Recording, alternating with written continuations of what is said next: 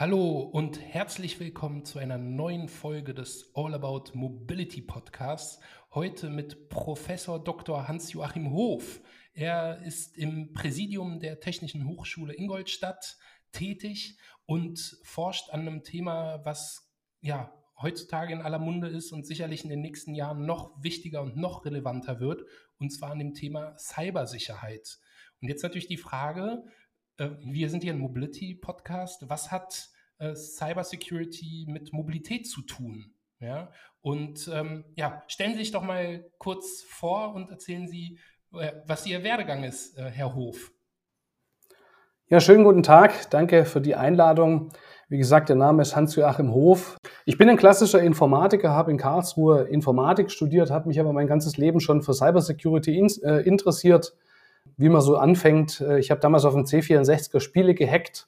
Heißt, äh, ich habe versucht, den Kopierschutz zu entfernen und habe es auch getan tatsächlich. Ich habe Trainer geschrieben für die Spiele, dass man unendlich viele Leben hat.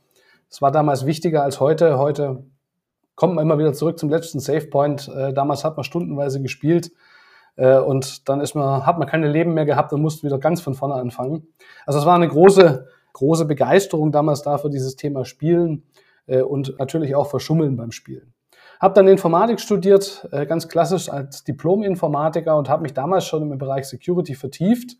Äh, war damals ein, ein unübliches Fach. Also die Cybersecurity stand da bei vielen Studierenden noch gar nicht auf dem Zettel. In Karlsruhe hat man durchaus große Jahrgänge mit 500.000 Leuten gehabt und davon haben vielleicht 30 sich in dem Thema äh, IT-Sicherheit, Verlässlichkeit von Architekturen vertieft. War also eine kleine gemütliche Gruppe. Äh, damals so große Themen waren Verschlüsselung, durchaus auch elektronische Wahlsysteme und natürlich auch damals schon Hacking.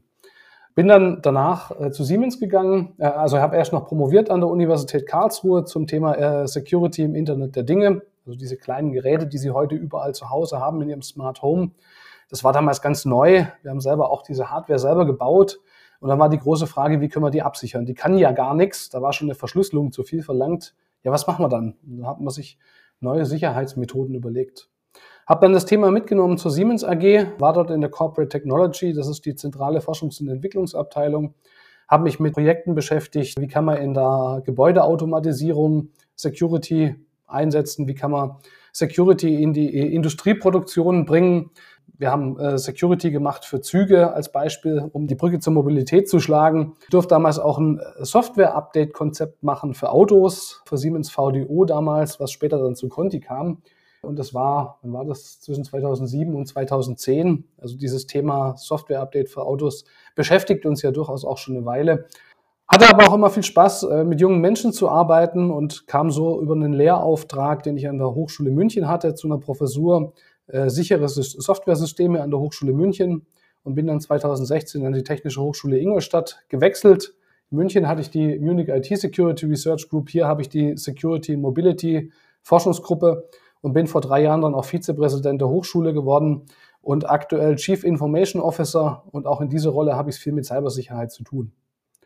Puh, das war der, ganz kurz der, äh, der, der Lebensweg. Ich habe jetzt äh, diverse akademische Ämtchen weggelassen die Frage war, was hat denn jetzt eigentlich Cybersicherheit mit Mobilität zu tun?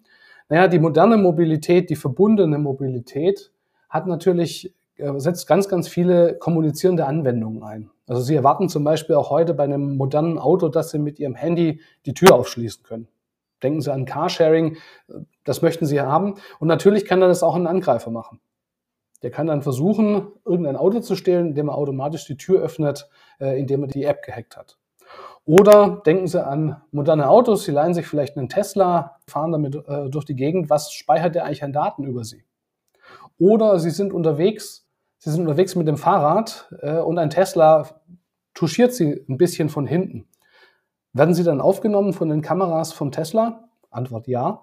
Ähm, und was passiert eigentlich mit diesen Aufnahmen? Also auch das sind äh, Themen, die wir uns in der Cybersicherheit anschauen. Wir machen in meiner Forschungsgruppe forensische Untersuchungen von Fahrzeugen und schauen, welche Daten sind da noch eigentlich gespeichert. Äh, insbesondere personenbezogene Daten, die da eigentlich nicht sein sollten, sondern gelöscht sein sollten. Verstanden. Auf das Thema Forensik kommen wir auf jeden Fall gleich noch zu sprechen, weil auch da sich ja dann einiges verändert. Ne? Also bisher war es ja so, dass wenn irgendwie ein Unfall passiert, zwischen äh, verschiedenen Verkehrsteilnehmenden. Dann wurde vor allen Dingen irgendwie geschaut, okay, was sind irgendwie die Bremsspuren auf der Straße und was, wie sehen die Schäden aus an den, an den Fahrzeugen. Jetzt gibt es ganz neue Möglichkeiten, da zu schauen, was eigentlich äh, der, der Tathergang gewesen sein könnte bei so einem Unfall. Aber ich würde gern noch mal einen Schritt zurückgehen und zwar ähm, mit Ihnen darüber sprechen, was aus Ihrer Sicht so die wesentlichen Themen und die wesentlichen Entwicklungen so der letzten zehn Jahre waren im Bereich der, der neuen Mobilität und im Wandel der, der Mobilität mit Bezug auf Hackbarkeit von, von Systemen. Also ist der große Trend jetzt irgendwie die, die Zuschaltbarkeit und Steuerbarkeit durch Apps, die da jetzt äh, eine neue Brisanz geschaffen hat in der Hackbarkeit? Oder was sind da so die, die wesentlichen Meilensteine gewesen in den letzten Jahren? Also ich würde insbesondere die Vernetzung der Systeme als erstes sehen. Also wir wollen ja auch eine, eine intermodale Mobilität. Äh, wir möchten nicht nur Auto fahren, sondern wir möchten mit dem Mietroller äh, zum Bahnhof fahren, vom Bahnhof äh, zum nächsten Bahnhof und von dort, weil wir nicht anders weiterkommen, mit einem Mietwagen zu unserem Ziel. Und damit sowas verbunden werden kann, brauchen wir natürlich Kommunikationsverbindungen. Und das ist sicher ein Punkt. Vor zehn Jahren war das in diesem Fall, also war es noch nicht so weit, vor 15 Jahren gar nicht. Da war relativ wenig Kommunikationstechnik eingebunden. Dann das zweite ist, wir binden Legacy-Systeme, also alte Systeme, die nicht dafür gemacht sind, binden wir ein in Kommunikationsnetze. Und das machen wir mit der, der, üblichen Fehlernahme. Wir sagen, da bauen wir jetzt ein Gerät ein und dieses eine Gerät kommuniziert nach außen und hält uns alle Angriffe vom Leib. Das nennen wir in der äh, Cybersecurity Perimeterschutz. Also wir haben einen Kreis um unser System herumgezogen und an einer Stelle lassen wir durch.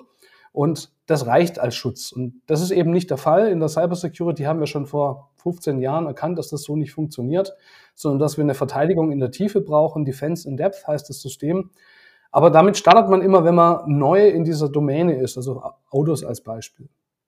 Und dann haben wir noch, was auch eine neue Sache ist, diese Mikromobilität, also die Roller zum Beispiel und durchaus auch die Fahrräder, die natürlich in einer ganz anderen Kostenklasse sind äh, und entsprechend auch nicht so advanced Schutzmechanismen einsetzen können. Also gerade die Roller, das sind leider Gottes ja Wegwerfartikel oder sie werden manchmal so behandelt.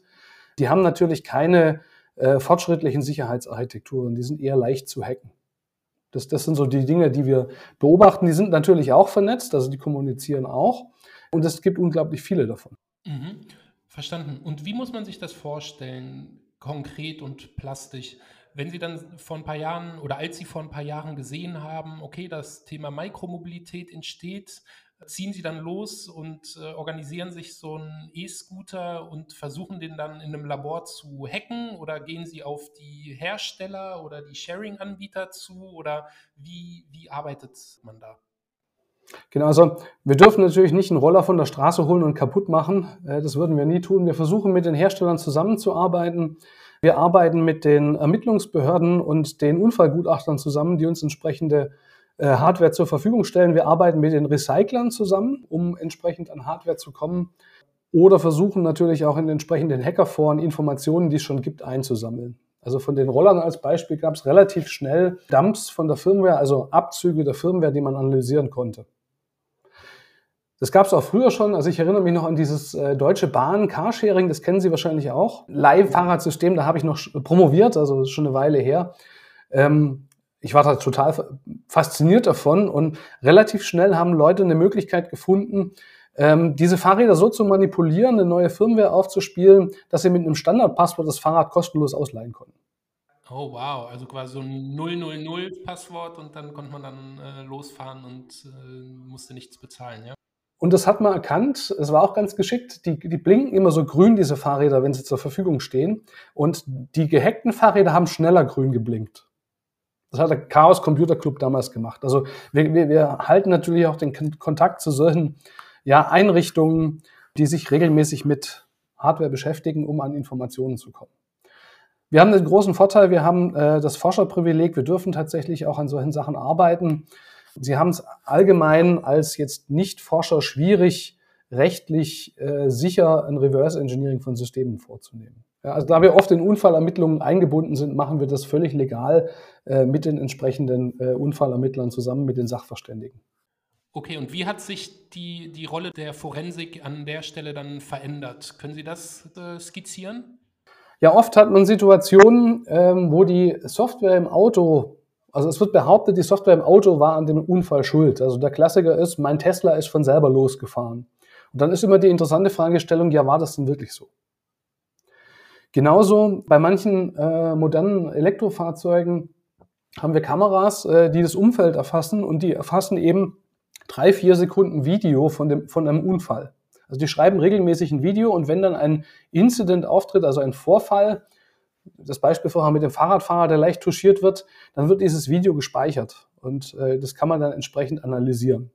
Und solche Informationen sind natürlich sehr, sehr praktisch und dann hinterlassen alle elektronischen Geräte Spuren. Sie können zum Beispiel feststellen, wenn Sie jetzt ein Auto haben und Sie wollen wissen, wer ist da eigentlich gefahren oder wer, wer war schon alles in diesem Auto drin, können Sie mal schauen, wer, wer hat sein Handy verbunden mit diesem Fahrzeug. Sie können schauen, ähm, wo ist er denn hingefahren, was steht denn alles im Navi drin. Und Sie fielen, finden halt viele Informationen, zum Beispiel im Airbag, äh, schreibt man die letzten Sekunden, bevor er auslöst, werden auch mitgeschrieben äh, welche Daten er erfasst. Das nennt man sogenannten Event Data Recorder und die finden Sie auch an vielen, also an vielen Stellen in Autos inzwischen. Die werden zum Teil jetzt dann auch gesetzlich gefordert werden. Also an sich eine, eine große Menge an Informationen, die man auswerten kann. Ähm, das Besondere jetzt gegenüber einem Rechner ist vielleicht, dass die Elektronik im Auto ja auf einen Zweck zugeschnitten ist die schreiben keine Logdateien mit, als Beispiel wie in ihrem Rechner, wo alles mitprotokolliert wird. Also da muss man aus den Zuständen, die man vorfindet, eben Rückschlüsse ziehen können, was wohl passiert ist. Und natürlich kommt auch hinzu, wenn ich einen, einen Rechner analysiere, ist der Rechner meistens noch ganz. Ein Auto ist meistens beschädigt. Da muss ich schauen, was habe ich noch. Also wir hatten neulich einen Fall, da hatten wir eine Platine aus dem Steuergerät, also die Elektronik, die im Auto verbaut ist, die war durchgebrochen. Und da mussten wir dann erstmal die Chips äh, runterlöten und äh, um eben direkt auf die Chips zugreifen zu können und dort noch Informationen herauszufinden. Und das hat funktioniert? Das hat funktioniert, ja. Wenn der Chip natürlich durchbringt, hätten wir Pech gehabt. Okay, das heißt, man lötet die Chips dann von der Platine runter und baut sie oder lötet sie auf eine neue Platine oder wie kann man die dann auslegen? Ja, wir haben Testboards dafür, in die wir es entsprechend äh, einsockeln können und dort können wir es dann analysieren. Speicherchips sind zum Beispiel auch sehr, sehr interessant. Wie viel wird eigentlich mittlerweile in so einem fahrenden Elektroauto an Daten, jetzt in der Datenmenge gespeichert pro gefahrenen Kilometer oder pro Minute oder Stunde, äh, was auch immer da die, die Maßeinheit ist? Da habe ich tatsächlich keine Antwort darauf. Das ist eine gute Frage, werde ich meinen Doktoranden definitiv mal stellen, aber ich, da habe ich jetzt noch keine Antwort drauf.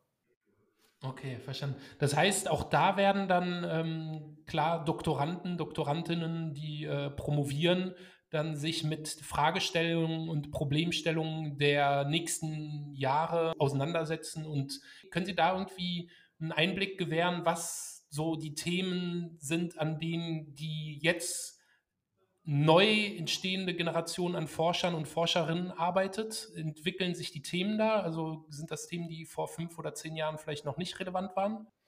Na, bei uns spielt natürlich künstliche Intelligenz auch eine riesige Rolle. Also wir versuchen möglichst vieles mit künstlicher Intelligenz zu automatisieren. Im Bereich forensische Ermittlungen bauen wir Werkzeuge, die die Daten, die wir aus dem Auto gewinnen, möglichst schnell zusammenbringen können, um daraus ja kein Beweis, aber ein Evidence, also eine, eine Spur zu konstruieren. Und das Ganze muss eben auch wissenschaftlich fundiert sein, damit man vor Gericht nachweisen kann, diese Spur ist eben ein, wird, wird verwendet, um äh, in diesem Gerichtsverfahren dann entsprechend eine Verurteilung äh, erzeugen zu können. Da setzt man künstliche Intelligenz ein, um die Ermittlungen, die wir früher schon gemacht haben, auch auf neue Fälle anwenden zu können. Eine sogenannte Ontologie, das ist eine sehr alte Methode der künstlichen Intelligenz, die eben verschiedenes Wissen über Fahrzeuge zusammenbringt, um dann Thesen abzuleiten, was hier wohl passiert sein könnte. Dann haben wir, setzen wir künstliche Intelligenz ein, um die Firmware-Images, äh, die wir in den Steuergeräten haben, zu analysieren und zu schauen, was für Verwundbarkeiten stecken in diesen Firmware-Geräten drin. Äh, das ist die gleiche Technik, die Google auch äh, mit seinem BERT einsetzt, um Sprache zu verstehen. Die funktioniert tatsächlich auch auf Binary-Dateien, also Nullen und Einsen. Aktuell können wir erkennen, was für Bibliotheken verbaut sind. Dann können Sie einfach genau sagen, okay, die, die Bibliothek OpenSSL in der Version so, so und so steckt hier drin. Und dann können wir in der Datenbank nachschauen, hat die eine Schwachstelle oder nicht. Wir haben dabei aber festgestellt, wir können auch die Schwachstellen direkt erkennen. Das macht natürlich die Analyse wesentlich einfacher, weil wir von praktisch von außen ohne ein tieferes inneres Verständnis äh, rausfinden können, was könnte denn hier funktionieren. Dann haben wir ein äh, Forschungsprojekt, da geht es um die Modellierung von Security. Also wir, wir, wir hacken nicht nur und wir analysieren nicht nur, sondern wir versuchen natürlich auch die Security besser zu berücksichtigen in der Softwareentwicklung im äh, Fahrzeugbereich. Ich mache relativ viel mit Autos, aber vieles davon lässt sich auch auf andere Systeme anwenden, ähm, wo es im Endeffekt darum geht, äh, wenn noch gar kein Code vorhanden ist, auch automatisiert auf Sicherheitsprobleme hinweisen zu können. Und dann haben wir ein Projekt, in dem geht es darum, also ein europäisches Forschungsprojekt, wie können wir die Daten, die wir von Fahrzeugen bekommen, die gerade fahren, wie können wir die sammeln und analysieren, ob hier gerade Angriffe geschehen oder nicht. Da hat gerade eine neue äh, Nachwuchsprofessorin äh, in meinem Institut angefangen, die Frau Heinl, die eben an Intrusion Detection Systemen für Vehicle Security Operations Center forscht. Und ganz heißes Thema, das wir uns gerade anschauen, die Systeme, mit denen Batterien in Elektrofahrzeugen gemanagt werden, die Battery Management Systeme. Die sind überhaupt nicht dafür ausgelegt, dass irgendwelche Sicherheitsfunktionen haben, also Security. Sie sind für Safety ausgelegt, dass nichts Böses passiert, wenn Fehler auftreten. Ähm, aber ein Angreifer, der diese Systeme manipuliert, könnte Schaden anrichten in dem Elektroauto. Und wir beschäftigen uns mit Sicherheitsarchitekturen für genau diese Battery Management Systeme und die entsprechende Ladeinfrastruktur. Das sind so gerade die großen Themen, die uns beschäftigen. Und dann natürlich immer wieder viel Kleinkram, wie die Frage, die Sie mir gerade gestellt haben, äh, wie viel Megabyte an Daten fallen da eigentlich an pro Minute? Also wir, wir wissen es bei Batterien, äh, da haben wir es uns angeschaut, dass es im Kilobyte-Bereich ist, was wir übertragen. Wir haben eine Batterie verbunden mit einem Cloud-System, um die Ladecharakteristiken für Batterien äh, in der Cloud gut lernen zu können, äh, um Elektroautos effizienter zu laden und dann damit die Lebensdauer zu erhöhen. Das sogenannte Cell Balancing äh, haben Sie quasi dann beobachtet, was da an Daten ausgetauscht wer wird oder hochgeladen wird, um dann auch da die Datenmengen zu, zu quantifizieren? Genau, also da haben wir auch die Sicherheitsarchitektur gebaut, also dass diese Daten auch sicher in der Cloud landen äh, und kein Blödsinn an Kommandos zurückkommt. Äh, und äh, nebenbei konnten wir eben eine Menge statistischer Daten gewinnen, was hier übertragen wird. Also wir haben oft dieses Problem, wenn wir hier künstliche Intelligenzen anlernen wollen, dann benötigen wir Unmengen an Daten. Und die Frage ist immer, wo kommen diese Daten eigentlich her? Wie können wir sie erheben? Fahrzeuge sind da ziemlich closed shop. Es ist schwierig, an Informationen ranzukommen. Und ähnlich natürlich auch bei Mikromobilität. Also generell wir Forscher würden sehr davon profitieren, wenn wir mehr Datensätze, große Datensätze hätten, auf denen wir unsere KIs dann anwenden können. Und wie schätzen Sie da die Bereitschaft der Automobilhersteller jetzt in dem Fall ein, zu sagen, hier, wir stellen Trainingsdaten zur Verfügung, vielleicht sogar herstellerübergreifend? Ist das was, was schon gelebt wird heutzutage? Oder haben Sie das Gefühl, dass äh, da jeder sein eigenes System und sein eigenes Süppchen kocht? Ja, die Automobilbranche ist relativ closed shop. Man möchte eigentlich eher unter sich bleiben. Wir Forscher stören da manchmal nur. Auch das Thema Cybersecurity wurde da mehr oder weniger sehr stiefmütterlich behandelt bisher, bis die UNECE 155 kam unter Dieselskandal. Die UNECE 155 ist eine neue Zulassungsrichtlinie, die besagt, dass alle Automobilhersteller Cybersecurity Management Systeme einsetzen müssen. Bam! Jetzt gibt es eine Anforderung, ansonsten kriegen sie ihr Auto nicht zugelassen äh, und plötzlich interessieren sich alle für das Thema. Aber generell das Data Sharing ist schwierig. Also es, es scheitert manchmal schon an so einfachen Sachen, dass wir die Kommunikationsprofile für die Fahrzeuge bekommen. Deswegen jetzt ein Doktorand von mir eine Methode entwickelt hat, äh, wie wir diese Profile lernen können, wenn wir einfach nur ein Fahrzeug beobachten. Also da wäre es schon schöner, wenn es mehr Austausch gäbe und so geheim sind die Daten nun auch wieder nicht.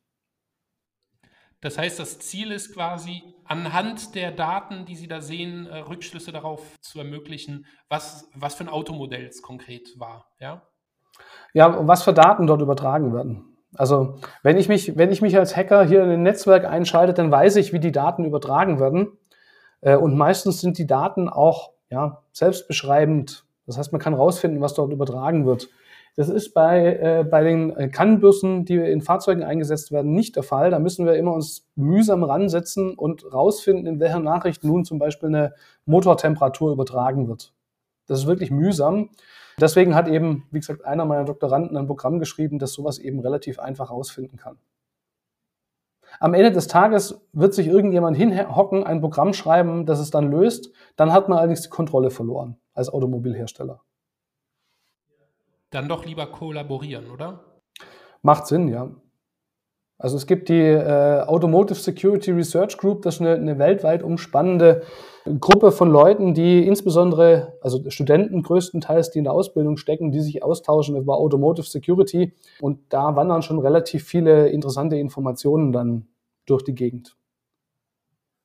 Also die Automobilhersteller brauchen ja auch die Security-Experten, die dann bei ihnen später arbeiten. Äh, und die bekommt man am besten, indem sie schon im Studium an entsprechenden Projekten arbeiten.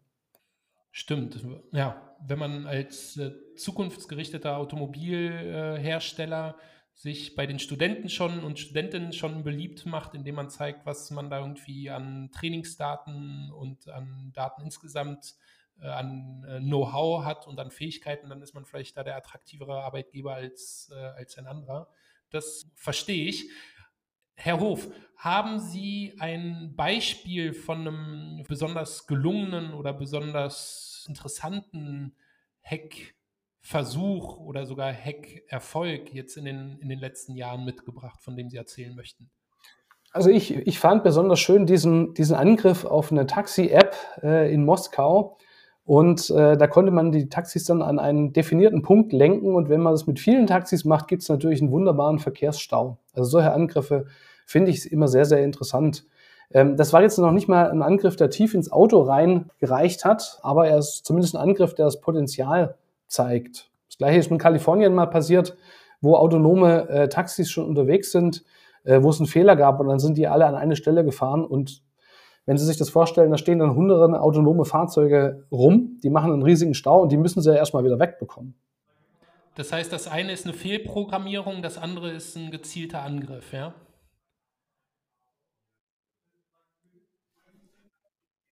Äh, extrem spannend. Dann natürlich äh, die Angriffe, bei denen es darum geht, kostenlos äh, Energie laden zu können. Es gab jetzt einige Angriffe auf Energieladesäulen. Das sind auch die Dinge, die wir in der IT kennen. Also Sie, Sie haben irgendwann mal gelernt, stecken Sie nicht Ihre äh, EC-Karte in ein Gerät, äh, wenn da so ein Vorsatz ist. Das wissen die Menschen inzwischen, das passiert eher seltener inzwischen, aber äh, es ist ihnen nicht bewusst, dass das gleiche natürlich auch für Energieladesäulen gilt. Ich kürzlich bei einem süddeutschen Energieanbieter äh, passiert. Dann gab es einen Angriff, da wurde diese App ausgenutzt, äh, um Fahrzeuge zu öffnen ähm, und wurde vieles aus dem Innenraum von diesen Fahrzeugen gestohlen. Auch das war ein sehr, sehr schöner Angriff. Dann zum Beginn des Ukraine-Kriegs gab es einen Angriff, da wurde entlang der Autobahn M1 in Russland, äh, wurden alle Ladesäulen lahmgelegt. Das war noch nicht mal ein wirklicher Angriff, da war eben der Zulieferer diese Firma, die diese Energieladesäulen betreibt, ein ukrainisches Unternehmen und die fanden das natürlich nicht so toll, dass die Russen bei ihnen einmarschiert sind und haben sich entsprechend dann revanchiert, äh, indem sie die Energieladesäulen lahmgelegt haben. Also hat und eine Menge ja, Nachrichten äh, in das Putin Russland eingeschleust haben. also die hatten Anzeigen dann, was gerade in der Ukraine äh, los ist, damit es die Leute auch mitbekommen so eine Art Widerstand quasi aus der Ukraine heraus an den Ladesäulen in Russland verstanden. Und was schätzen Sie, ähm, ist eine gute Art zu reagieren, wenn man denn dann jetzt gehackt wurde? Das heißt, nehmen wir mal das Beispiel der Automobilhersteller, der eine App anbietet und diese App wurde gehackt und nun können Hacker die Autos, die über diese App ansteuerbar sind, quasi öffnen. Was ist da die beste Art zu reagieren aus, aus Ihrer Erfahrung heraus? Es kommt darauf an, wie der Angriff läuft. Wenn der Angriff über die Backend-Systeme läuft, also die App kommuniziert mit dem Backend-System und Sie haben irgendwo in diesem Backend-System, also auf den Servern des Automobilherstellers ein Problem, ähm, dann können Sie den Angriff natürlich dort beheben. Dann ist es relativ einfach. Wenn Ihre Schwachstelle in Ihrem Auto drin steckt, dann haben Sie ein größeres Problem, dann hilft Ihnen eigentlich nur das Software-Update. Und das können eben noch nicht alle Hersteller die sogenannten Over-the-Air-Updates, die können einzelne Automobilhersteller mittlerweile leisten. Andere haben da auch noch Schwierigkeiten, das kontinuierlich zu ermöglichen. Ich glaube, norddeutscher Hersteller hat da ähm, jetzt zuletzt angefangen, Over-the-Air-Updates zu ermöglichen, zumindest bei den neuen Elektroautomodellen. Ist das, ähm, ist das aus Ihrer Sicht mehr Chance oder auch Risiko, diese sogenannten Over-the-Air-Updates? Weil es ist ja die Möglichkeit, Probleme schnell zu fixen. Das ist ja dann die Riesenchance. Aber es ist natürlich dann auch ein neues Einfalltor für Hacker. Ja, man soll es dann natürlich gleich richtig machen. Also das, das Software-Update ist natürlich ein ganz kritischer Dienst für Ihr Fahrzeug, aber auch eine Riesenchance. Sie können damit zum Beispiel neue Features an Ihre Kunden verkaufen. Das haben wir schön gesehen, als damals Katrina zugeschlagen hat, dieser Hurricane in den USA, äh, der da ganze Teile äh, des Landes verwüstet hat. Äh, Tesla hat damals die höhere Batteriekapazität freigeschaltet per Software-Update. Also alle, die in dem Bereich waren, hatten plötzlich eine bessere Batterie, die sonst extra verkauft wird. Also das war schon sehr beeindruckend, was sie konnten. Sie können Features schneller zu ihren Kunden bekommen. Sie könnten das Kundenerlebnis verbessern. Ich fürchte nur, dann wird es ein bisschen laufen, wie es in der IT läuft. Also wir sprechen oft von Bananensoftware, also Software, die ausgeliefert wird äh, und dann beim Kunden reift, äh, weil das Produkt halt noch nicht fertig ist. Ich hoffe, dass das nicht bei Fahrzeugen so kommt. Also man hat halt die Möglichkeit, noch Dinge zu ändern, ähm, wenn das Fahrzeug schon beim Kunden ist. Im Moment müssen sie zum Start of Production fertig sein. Das ist natürlich eine Gefahr, die besteht, dass man sagt, naja, das können wir ja noch nachrüsten. Das klären wir dann irgendwann, so nach dem Motto. Und das wird dann behoben, wenn der Kunde es merkt oder wenn es irgendwie akut wird. Ein Tesla hat ständig neue Features. Das heißt, äh, ganz klarer Daumen hoch äh, aus Ihrer Sicht für und pro Over-the-Air-Updates, auch wenn das ein neues Einfallstor dann für, für mögliche Angriffe sein kann und bieten kann. Naja, bei, wir könnten natürlich Updates auch bei Elektroautos machen, wenn sie geladen werden. Da befinden sie sich eine längere Zeit ja eher an einem Platz. Äh, da könnten wir auch eine kabelgebundene Verbindung bauen. Also ich hänge gar nicht an dem Over-the-Air. Äh, da wird es auch kabelgebunden funktionieren. Im Moment müssen sie bei manchen Herstellern äh, in die Werkstatt fahren, um ein Update zu bekommen. Also ich habe jetzt gerade wieder einen Brief bekommen vom Kraftfahrtbundesamt, ich möge doch bitte in eine Werkstatt fahren, um hier ein freiwilliges Update für meinen Skoda zu machen. Dankeschön. Das fühlt sich im Jahr 2023, wo man irgendwie alle Nase lang irgendwie Updates für sein iPhone oder für sein Smartphone bekommt, irgendwie so ein bisschen aus, aus dem letzten Jahrhundert an. Das äh, verstehe ich. Jetzt haben wir viel über Autos gesprochen. Was sehen Sie denn noch an hackbaren Möglichkeiten oder an hackbaren Fortbewegungsmitteln, die, die relevant sind. Wie sieht es im ÖPNV aus? Was sind da die Angriffsstellen? Wie sieht es im Micromobility-Bereich aus? Und so weiter und so fort. Also Micromobility hat natürlich das Problem, das sind relativ günstige Geräte, die immer unbeobachtet irgendwo in der Gegend rumstehen. Das heißt, ich habe kein Problem, an denen rumzufummeln, äh, neue Software aufzuspielen. Das kann ich probieren nämlich so ein Roller eben irgendwie eine Seitengasse und selbst wenn ich sie auf der Straße machen würde, das würde niemand auffallen. Also da sehe ich tatsächlich ein Problem in der Mikromobilität. Das Ziel wäre dort wahrscheinlich, diese Sachen kostenlos nutzen zu können. Das, da hat man, glaube ich, einen, einen großen Anreiz. Ähm, man könnte sagen, okay, Vandale wäre auch noch ein Thema. Bei uns in Ingolstadt sind die Roller nicht sonderlich beliebt, weil sie überall im Weg rumstehen. Es könnte ein Hacker ja auf die Idee kommen, die ganzen Dinger lahmzulegen, dass man sie nicht mehr fahren kann. Also auch das wäre vielleicht ein Angriffsfall. ÖPNV beschäftigt sich eigentlich schon länger mit dem Thema. Also Verkehrsleitsysteme sind da vielleicht Thema, dass man sagt, okay, der Bus kriegt hier immer Vorfahrt äh, und das versucht jemand auszunutzen, um selber auch immer Vorfahrt zu bekommen. Da gab es auch vor einem halben Jahr einen Hack, wenn ich mich richtig erinnere. Da hat äh, jemand untersucht, äh, wie alt die Technik ist, die hier verwendet wird und ob man sie hacken kann und hat festgestellt, ja, uralt Technik kann man verwenden. Also kann man hacken und sich die grüne Ampel holen. Das war, glaube ich, sogar in Ingolstadt bei uns die Erkenntnis. Also das ist immer natürlich noch ein Thema. An sich, zumindest was ich bei Zügen gesehen habe, war die Security-Architektur ganz gut gemacht.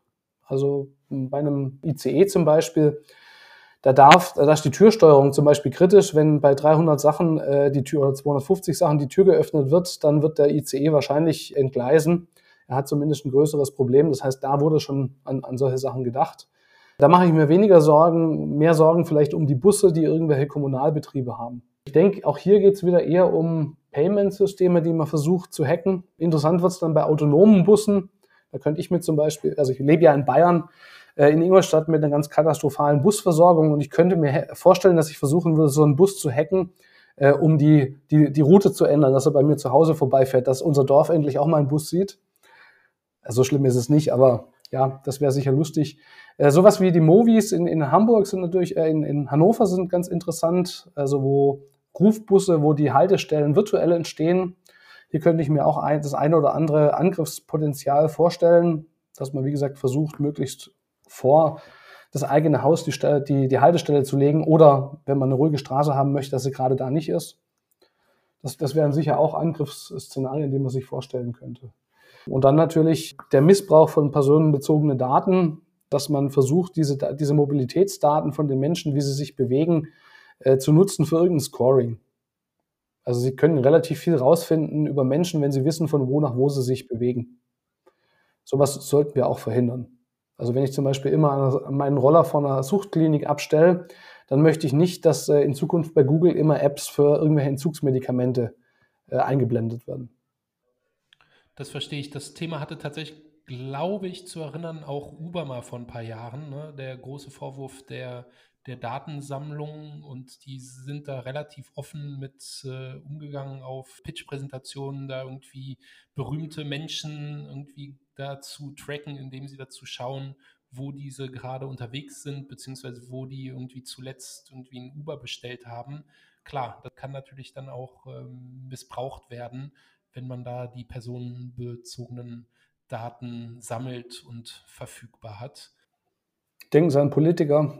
Elon Musk hat ja auch das Problem gehabt, dass sein Privatjet äh, nachverfolgt wird. Stimmt. Da gab es auch, auch den, äh, den Twitter-Account, der dann automatisiert getweetet hat, äh, wo es jetzt irgendwie der, der Jet wieder abgehoben und wo landet er voraussichtlich. Spannende Fragestellungen, die Sie da erforschen, an denen Sie da arbeiten, Herr Hof. Haben Sie noch äh, ein Thema, was wir anschneiden sollten, bevor die Folge gleich zu Ende ist? Jetzt muss ich selber nachdenken. Wie gesagt, ich bin viel im Automotive-Bereich unterwegs. Äh, da ist es mir ein Anliegen, dass wir endlich zu modernen Architekturen kommen. Bei anderen Mobilitätsformen haben wir die bereits, weil sie eben viel jünger sind. Aber ich glaube, bei den Fahrzeugen ist es extrem wichtig, äh, zu einer IT-Architektur zu kommen, die auch den Namen verdient. Also weg von diesen 120, 130 Steuergeräten hin zu wenigen großen äh, Steuergeräten, weil die kann man besser absichern, kann man besser ja, managen, die kann man besser updaten. Also ich denke, da werden wir nicht drum rumkommen und vielleicht schaffen wir es auch endlich mal, den CAN-Bus sterben zu lassen und zur Automotive Ethernet überzugehen, um etwas mehr modernere Methoden zu bekommen.